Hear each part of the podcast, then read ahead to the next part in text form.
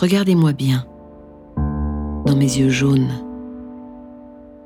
mes yeux qui voient plus loin que ceux d'aucun autre être humain. J'ai ouvert les yeux il y a 20 000 ans. Nous sommes ici euh, au deuxième niveau du musée des Confluences, donc le, niveau du parcours permanent. Donc nous rentrons dans la section origine et euh, avec la première étape de ce parcours, c'est euh, nos origines de primates humains. David Besson, responsable du service des collections du musée des Confluences. Et là, on tombe nez à nez avec euh, alors, trois reconstitutions de la paléo-artiste Elisabeth Dénès, dont une femme sapiens, euh, une représentation euh, vraiment très très réaliste. Euh, donc, euh, ça pourrait être quelqu'un euh, comme vous et moi qu'on pourrait croiser dans l'exposition, si ce n'est si ce n'est évidemment ses parures en, en fourrure et en coquillage. Quand on la voit aujourd'hui dans sa représentation, on dirait euh, c'est une sorte de Wonder Woman contemporaine. Elle pourrait carrément faire un défilé de mode. Euh, On l'a représentée quand même très belle.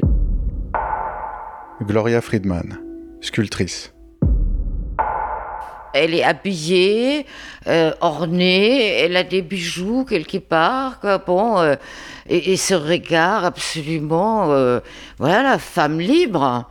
Je suis là, je, je fais. Pas mal, hein Vous écoutez Héroïne, le podcast qui donne vie aux grandes figures féminines du musée des Confluences.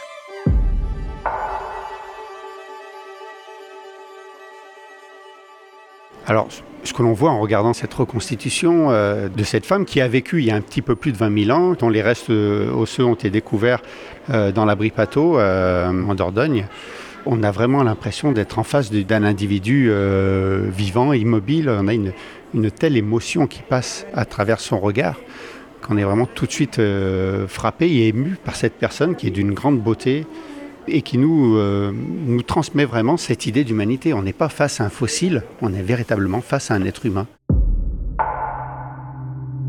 Certains ne voient que les dangers et ils vivent dans la peur.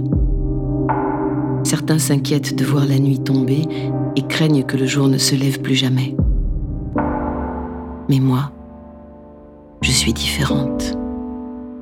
Je vois l'aurore, le commencement du monde. À cette époque, ce qui entoure donc euh, ces femmes sapiens, c'est un monde très naturel, quasiment pas anthropisé. Il n'y a, a, pas d'action humaine sur cet environnement. Marilène Patoumatis, préhistorienne et archéozoologue. Et dans cette nature, évidemment, il y a à la fois les végétaux, les plantes, les arbres, mais il y a aussi les animaux. Et on voit, rien que dans l'art, l'importance du milieu animal. Dans l'art, mais aussi, bien sûr, dans la subsistance, puisqu'elle vit dans des sociétés qui sont des sociétés de chasseurs, cueilleurs nomades et qui prélèvent donc dans la nature tout ce dont ils ont besoin pour vivre, notamment la nourriture, mais aussi avec les animaux, la peau pour se vêtir, les bois des rennes pour faire des armes et des outils, des tendons des animaux pour faire des liens, etc. Donc ce qui l'entoure, c'est ces mondes naturels, ce monde d'animaux en particulier, et je crois que ça, ça, ça marque profondément ces sociétés préhistoriques.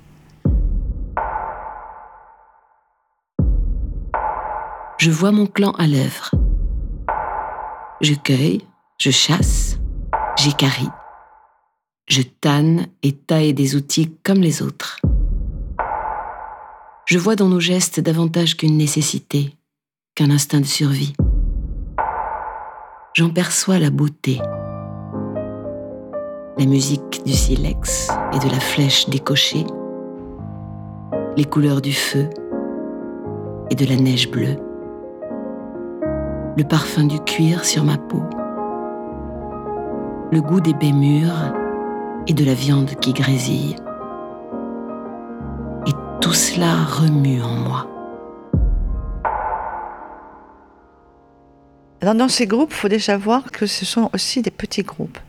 C'est un système clanique. Hein. ce sont des, clans, des tribus, des groupes qui ont, c'était une estimation, entre 30 et 50 individus.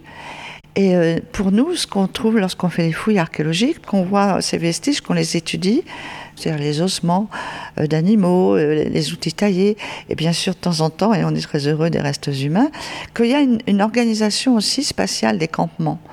Il y a des endroits où on va découper les animaux, les dépecer, les endroits où on va cuisiner, les endroits où on va tailler. voilà, on, on, a des aires de couchage. Alors après, la difficulté pour nous, c'est de savoir si à l'époque il y avait ce qu'on appelle, nous, une division sexuée des tâches. Est-ce qu'il y avait des activités typiquement féminines et typiquement masculines? C'est là où on tombe dans l'imaginaire, qui repose souvent sur des présupposés. Et c'est un peu sur ça que je m'interroge, parce que euh, comme on n'a pas de preuves, bah alors pourquoi nous dit-on le plus souvent, ou peut-on lire, ou peut-on voir dans les documentaires, dans les représentations, les femmes qui vont à la cueillette, les femmes qui s'occupent des enfants, les femmes qui s'occupent de faire la cuisine, les femmes qui cousent, enfin qui travaillent donc toutes les matières tendres. Et puis les hommes, eh ben eux non, ils chassent, ils taillent les outils. Voilà. Mais en réalité, euh, c'est ça que je pense qu'il faut questionner, c'est se dire mais est-ce que c'est vrai? Les hommes de mon clan me regardent étrangement parce que je suis une femme au regard jaune, qui porte la vie dans son ventre et des coquillages en collier.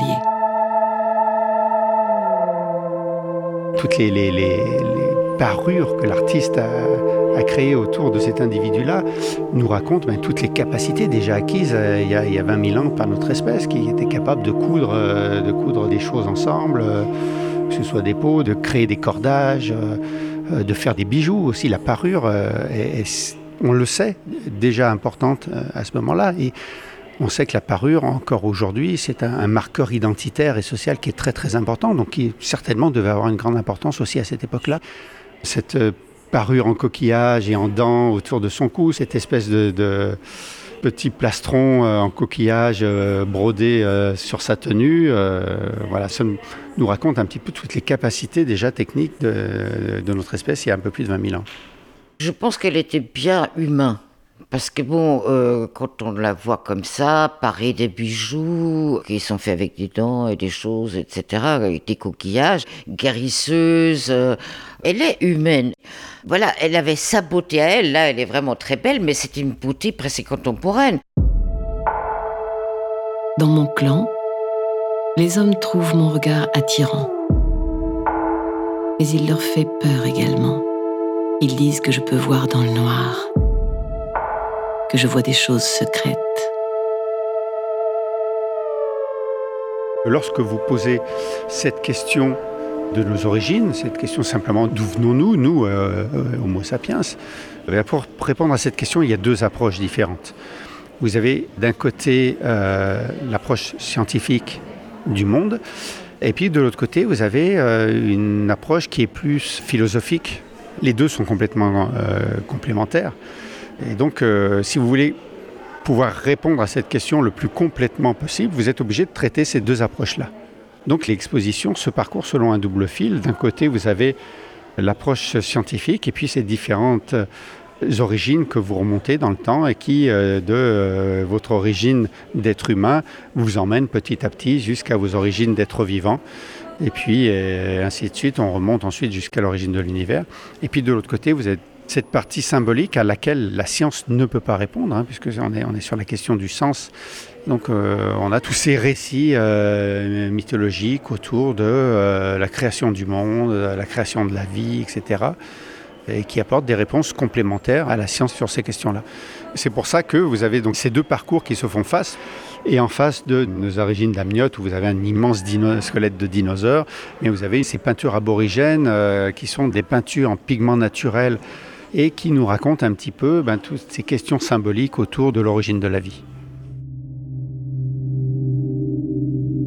J'ai posé une main sur la roche et j'ai soufflé dans un tube d'os de poudre d'ocre crachée, la poudre mélangée à ma salive. Puis j'ai retiré ma main. Sa silhouette se découpait dans un halo, comme un soleil. Le feu derrière moi semblait la faire danser. fond de la grotte. J'ai dansé avec elle. Moi, je, suis absolument ouverte au fait qu'il y avait des femmes, probablement, qui étaient euh, sorciers, chamans, enfin, prenez le terme que vous voulez, et certaines qui étaient artistes, qui tenaient le burin pour graver ou qui tenait le pinceau en poil de blaireau, personne ne peut le dire, on ne peut pas le montrer. Donc on supposait là aussi que c'était les hommes, mais en réalité, ça peut être très bien les femmes, puisque on s'est aperçu en fin de compte récemment euh, que ces femmes pénétraient dans le monde souterrain, puisqu'elles ont laissé des empreintes de mains, des mains négatives, c'est un système de pochoir, hein. vous mettez votre main, vous crachez des pigments autour, vous l'enlevez, et donc on a vu que dans les mains, on a dans beaucoup de grottes, euh, on a vu que certaines étaient féminines. Donc voilà, on peut s'interroger, on, peut penser que là aussi, à certains moments, dans certaines grottes, dans certaines situations, certaines périodes, on avait probablement des femmes.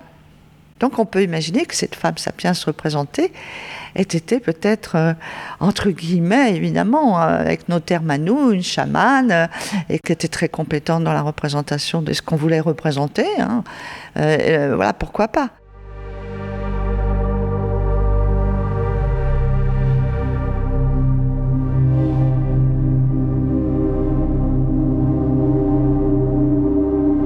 Traces qu'ils ont laissées, c'est assez symbolique, c'est la représentation de ce qui les entourait. Hein, ça veut dire que quand même c'est presque des. Aujourd'hui on fait des photos et à l'époque bon bah on représentait l'animal, un peu l'humain quand même parce que bon il y a des sculptures, il y a aussi cette fameuse femme de, vous voyez les, les petites Vénus. Alors est-ce que c'est des femmes qui ont fait ça ou des hommes? On n'en sait rien. Et moi j'en sais rien non plus. Mais j'imagine, bon, dans la symbolique, parce que c'est certainement, c'est comme l'homme veut toujours quelque part, au début, il peut toujours penser à quelque chose qui est plus grand que lui, quoi. Alors, euh, certainement, euh, dans la symbolique des, des animaux qu'ils avaient, il y avait la chasse. Et quand on chassait, on honorait aussi un animal, quoi. Bon, il y avait des sacrifices, peut-être déjà, à cette époque. Et ça, commence avec la représentation. Représenter le monde qui les entourait, c'est ce qu'on fait aujourd'hui aussi d'une autre manière. Alors, eux, ils se sont exprimés à travers euh, les peintures rupestres, etc. Mais c'est quand même pourquoi faire ça et peut-être qu'à cette époque-là, parce qu'on voit quand même qu'ils ont développé un art merveilleux, euh, très symbolique, peut-être qu'ils ont justement des esprits de la montagne, des esprits de la forêt, des esprits de la steppe, pour un peu, quelque part, se rassurer et, se préserver. Ils ont des rituels pour se préserver de ces inconnus.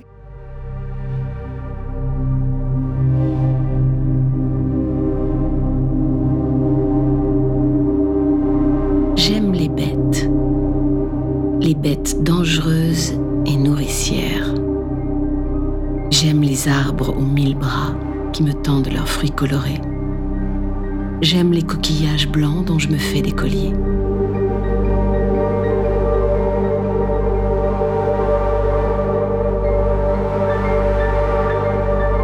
Chacune de ces choses vit, m'accompagne et me protège.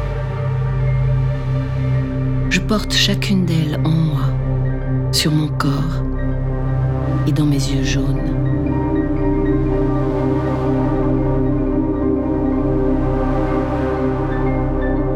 Je pense qu'elle avait un rapport à ce milieu tout à fait différent d'une autre, puisque ce, milieu lui apportait tout. Sans les animaux, sans les plantes, elle ne pouvait pas vivre, puisqu'ils n'étaient pas des producteurs. Ils n'avaient pas domestiqué les animaux ni les plantes. Donc euh, je crois que leur rapport à la nature était plus fort, plus profond. Ils étaient à la fois de cette nature, ils appartenaient à cette nature et ils étaient dans cette nature. Donc c'est vraiment quelque chose qu'il faut vraiment percevoir. C'est pas nos sociétés qui ont changé la nature. Pour ça, par exemple, on a rarement des traces de, de massacres d'animaux parce qu'ils prélèvent ce dont ils ont besoin. Euh, ils n'ont pas de bien au sens, ils vont pas faire du stockage, sauf un peu pour l'hiver, un peu de viande et tout ça, bien sûr, mais pas du tout ce qu'on verra après avec les, agriculteurs qui vont avoir des grands silos à blé, à céréales, qui vont stocker, ils vont avoir du surplus, ils vont commencer à faire du commerce. Là, c'est vraiment autre chose. On est vraiment dans cet échange, on peut dire, entre les humains et la nature. personnage assez, assez fantastique, peut vivre absolument dans les régions européennes, dans des milieux, bien entendu, pas trop au nord, parce qu'à ce moment-là, il y avait le grand glacier des Nords, hein, qu'on appelle l'Islandis, qui descendait. Donc c'est pour ça qu'on ne trouve pas, par exemple, en Scandinavie, des femmes du Paléolithique. Mais on pourrait très bien être dans la, région lyonnaise, pas trop près de Lyon, parce qu'à certains moments, on pense à une période très froide que les glaciers alpins allaient jusqu'à Lyon. Mais en tout cas, dans la Dordogne, par exemple, on a beaucoup de sites de ces périodes-là. Donc là, ce qui est intéressant de voir, c'est qu'ils euh, se sont habitués à ces environnements froids et cette faune froide, mais qui était très abondante. Alors, quand on passe dans la, petite salle d'à côté du parcours de l'exposition, on tombe nez à avec ce, mammouth qui est un, vrai personnage euh, de Lyon. Hein. C'est le fameux mammouth de Choulan qui a été découvert sur la colline lyonnaise euh, euh, au XIXe siècle, qui a été pendant très très longtemps exposé au Muséum de Lyon avant d'être démonté, restauré et puis à nouveau exposé dans cette exposition origine. Les mammouths, évidemment, ont, côtoyé nos ancêtres, Cro-Magnon, Néandertal aussi, euh, mais euh, en remontant justement ce fil de nos différentes appartenances, on s'aperçoit qu'on appartient euh, au même titre que n'importe quelle autre espèce, à cette espèce de grand buisson du vivant, voilà, qui s'est déployé depuis l'apparition de la vie, hein, de multiples branches, chaque branche aboutissant aux espèces actuelles, et puis un grand, grand nombre d'autres espèces qui ont disparu, et les branches s'interrompant ainsi, soit par des processus tout à fait naturels, hein, soit euh, ben, par l'action de l'homme. Et euh, euh, aujourd'hui, on est en train de, considérer qu'on est en, train de vivre la sixième grande extinction de masse, mais une extinction cette fois-ci dont nous sommes les, les seuls et uniques responsables.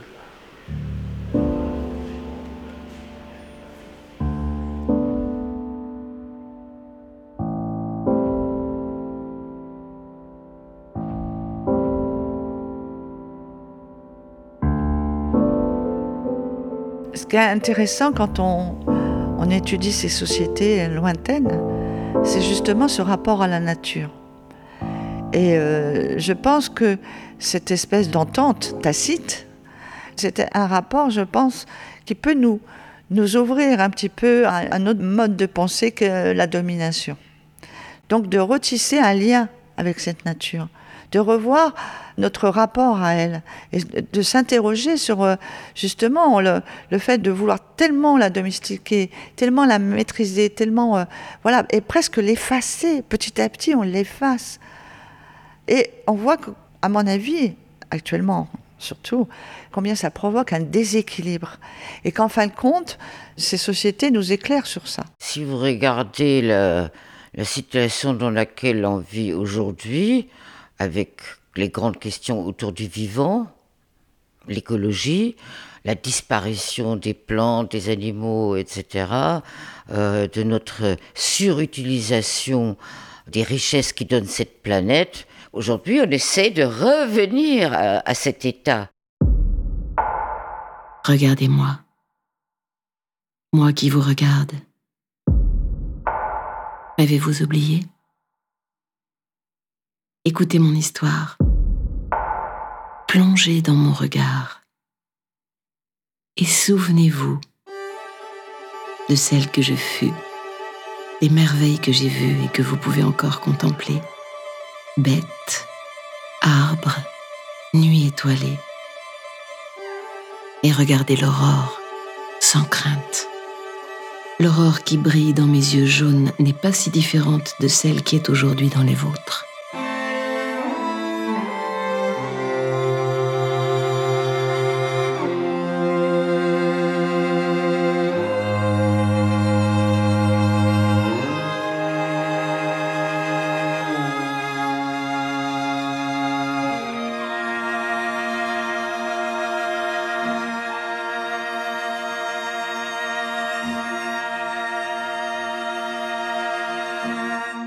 Cette femme, Sapiens, euh, quand on la retrouve en, toute fin de parcours, déjà on la voit de dos, donc on n'a pas du tout le même rapport à elle. Et puis l'idée, c'est un peu de se poser la question, une fois qu'on a vu toute cette histoire finalement qui a conduit jusqu'à nous aujourd'hui, une fois qu'on s'est aperçu ben, que... Euh, tout ça, on le, on le regarde derrière, c'est passé. Il y a euh, l'envie quand même de pointer une responsabilité, une responsabilité par rapport à, tout ce monde vivant, euh, et puis une responsabilité en tant que dernier représentant de cette humanité qui, jusqu'à encore pas très très longtemps, était multiple. Et aujourd'hui, nous sommes les seuls à, à représenter l'humanité. Héroïne. Avec la voix de Nathalie Dessay. Scénario et réalisation Martin Kénéen. Une production du Musée des Confluences.